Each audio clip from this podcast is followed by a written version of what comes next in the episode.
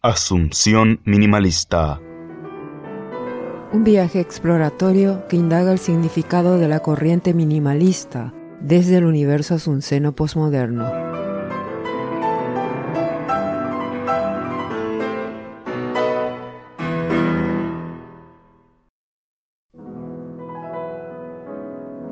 Bienvenidos al episodio número 11 de Asunción Minimalista.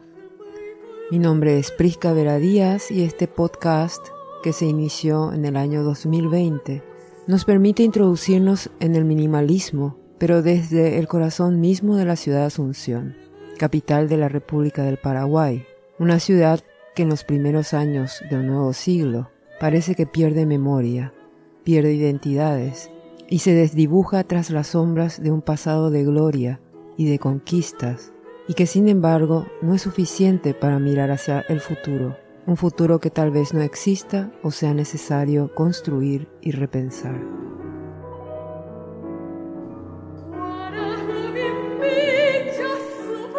Estamos escuchando la guaraña Ñemitú con letra del abogado Carlos Federico Avente y música del creador de la guaraña, el maestro José Asunción Flores.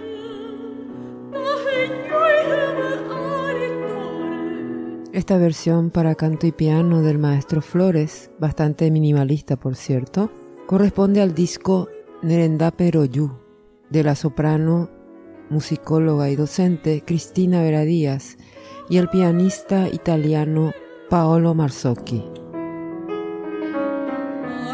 Una obra que fue prohibida en los tiempos de la dictadura, porque su letra era considerada subversiva. Porque esta guaraña eh, era como un himno a la fraternidad y el rechazo a la violencia. Ya la guaraña estaba compuesta por José Asunción Flores. Posteriormente, el abogado Carlos Federico Avente le agregó la letra.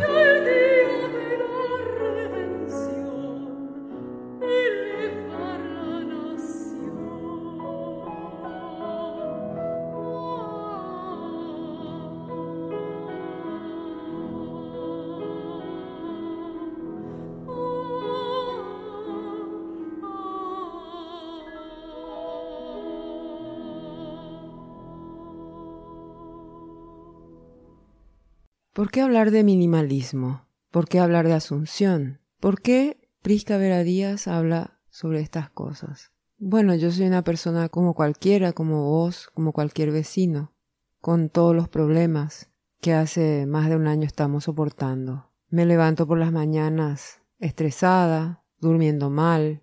El momento más importante desde que me levanto es el desayuno, un buen café, para arrancar la jornada y trato de hacer mi trabajo, de ganarme la vida, porque si no trabajo, no como, no tengo sueldo. Y llega al final del día, a veces optimista, a veces derrotada, y me planteo, ¿es esto la vida? ¿Es esto todo? Hasta aquí llegué. Entonces el minimalismo me sirve para hacer mi vida mucho más ligera, sin tanta dopamina, sin tanta hormona de la felicidad, tampoco con tanto cortisol. Entonces, vivo el aquí y el ahora. El minimalismo para mí es un estilo de vida. Muchos dicen que el minimalismo es algo pasajero, una moda. Es para estar en la onda, como se dice. Pero el minimalismo existencial no es para nada algo pasajero, al contrario. Es un estar alerta constantemente sobre uno mismo y su entorno, eliminando lo innecesario, lo secundario, para dejar espacio a que lo importante realmente crezca con más fuerza. En fin, sería absurdo pensar que yo pudiera dar cátedra sobre el minimalismo porque de hecho que basta abrir una página web, escribir minimalismo y salen cientos de miles de artículos, blogs, canales de YouTube que se dedican a eso. Pero yo creo que mi visión es desde la ciudad en la que yo vivo, desde mi entorno.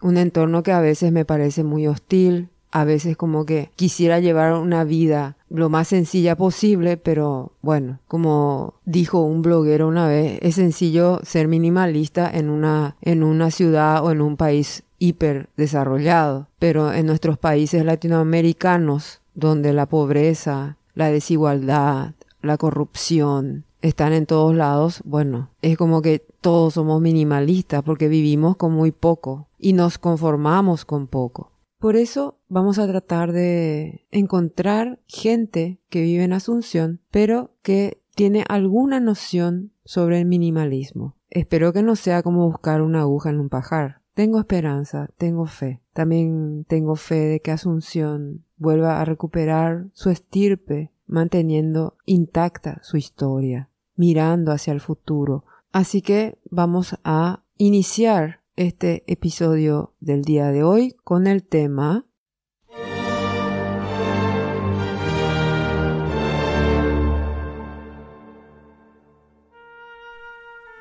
¿Ha muerto la democracia?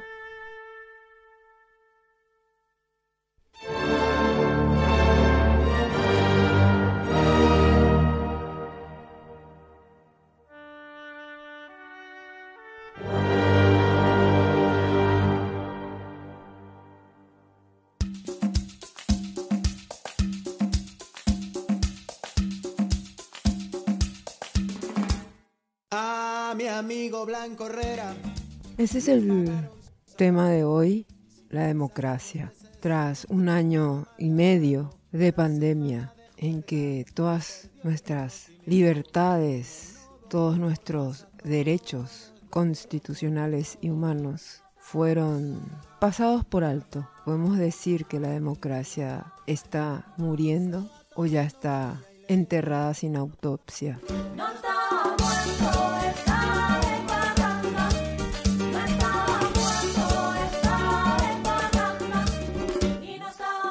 Ah, bueno, parece que se fue de parranda a alguna región del Olimpo junto a sus colegas griegos.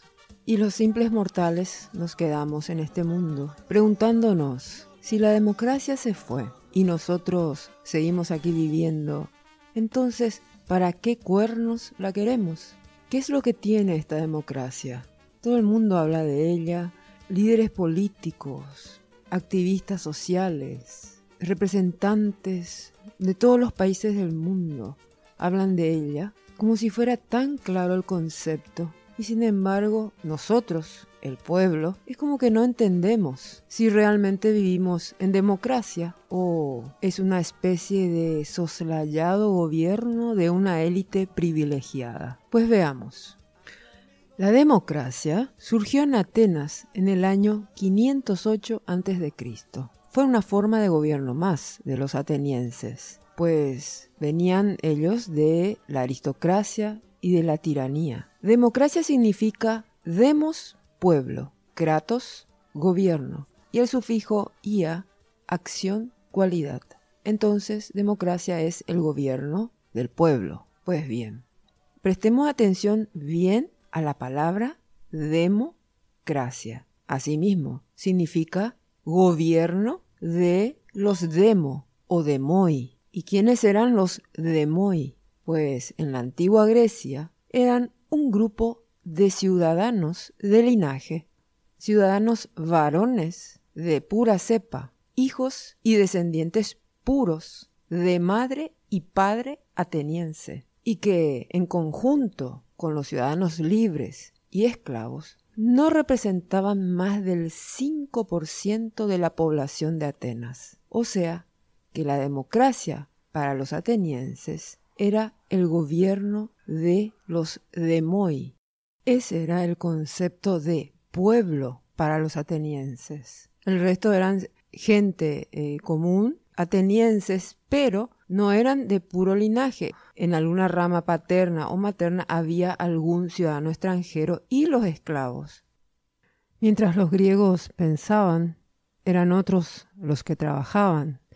Por eso Atenas y otras ciudades, estado griegas, daban mucha importancia a las conquistas, porque así recibían altos tributos de las ciudades conquistadas y sobre todo mano de obra barata y esclavos. Cuando Atenas pierde la guerra en el Peloponeso, deja de recibir esos tributos, ya no recibe esos impuestos, y es ahí donde ellos empiezan a incluir otras categorías de ciudadanos, esta vez eh, atenienses con algún descendiente extranjero, etc. Vemos que se va ampliando el concepto de pueblo por simples cuestiones económicas. Me pregunto, ¿qué hubiera pasado si Atenas no perdía la guerra en el Peloponeso y seguía su hegemonía imperial por muchos siglos más? Capaz y creaban otra forma de gobierno, y otra, y otra. La democracia no es la panacea, es una forma de relacionarnos los seres humanos. A raíz de la evolución de nuestros pueblos, a raíz de guerras, de conquista, las agrupaciones humanas fueron cambiando. Muchas sociedades desaparecieron y fueron absorbidas por los conquistadores, y con ellos su historia, su cultura y su manera de pensar y hacer las cosas. Los griegos crearon maravillosos conceptos, la economía, la política, demagogia, etc. Muchos de ellos abstractos y que tras la desaparición de su imperio, su cultura, sus ideas fueron absorbidas por otros grupos, que fueron cambiando y haciendo evolucionar las palabras y su significado. Por eso hoy, tras esta terrible situación que nos aqueja, este concepto de democracia pierde fuerza, porque al final no es el pueblo el que decide, sino un grupo de personas que se hacen decir nuestros representantes que tomaron decisiones que nosotros no hubiéramos tomado o tal vez no lo hubiéramos hecho tan mal. Para que se cumpla el concepto de democracia, lo que tenemos que hacer nosotros los comunes es saber elegir o acudir a elegir quiénes tomarán las decisiones por nosotros. Y aún así habrá fallas, Tal vez nos equivoquemos bastante, pero la democracia no es un concepto más, es una actitud, una visión ante la vida que queremos, es una actividad más de nuestra sociedad. Además de salir a trabajar, salir de vacaciones, comprar en el shopping, salir de farra con tus amigos, elegir a tus representantes es algo más que tenés que incluir en tu lista de cosas que sí o sí tenés que hacer en la vida y es cada dos y cada tres años nada más. Un día cada 730 días. Un día cada 1095 días. En mi experiencia personal, yo sé de personas mayores que nunca votaron en su vida y que ni siquiera figuran en el padrón electoral. La democracia no es algo estático. La democracia se construye, se trabaja, se crea. Cuando acusas a los gobernantes de que no escuchan al pueblo, deberías mirarte a vos mismo. Deberíamos mirarnos nosotros qué hacemos para sostener la democracia. Entonces, pregúntale a tus amigos, pregúntale a tus compañeros de trabajo, a tus hijos, a tus vecinos, si ellos hacen algo y si participan activamente. Mirémonos nosotros desde adentro, mirémonos nosotros entre nuestra gente, a ver qué hacemos, a ver cómo gestionamos esta forma de gobierno llamada democracia. Porque si no, la democracia se muere y nosotros, el mismísimo pueblo, seremos su verdugo.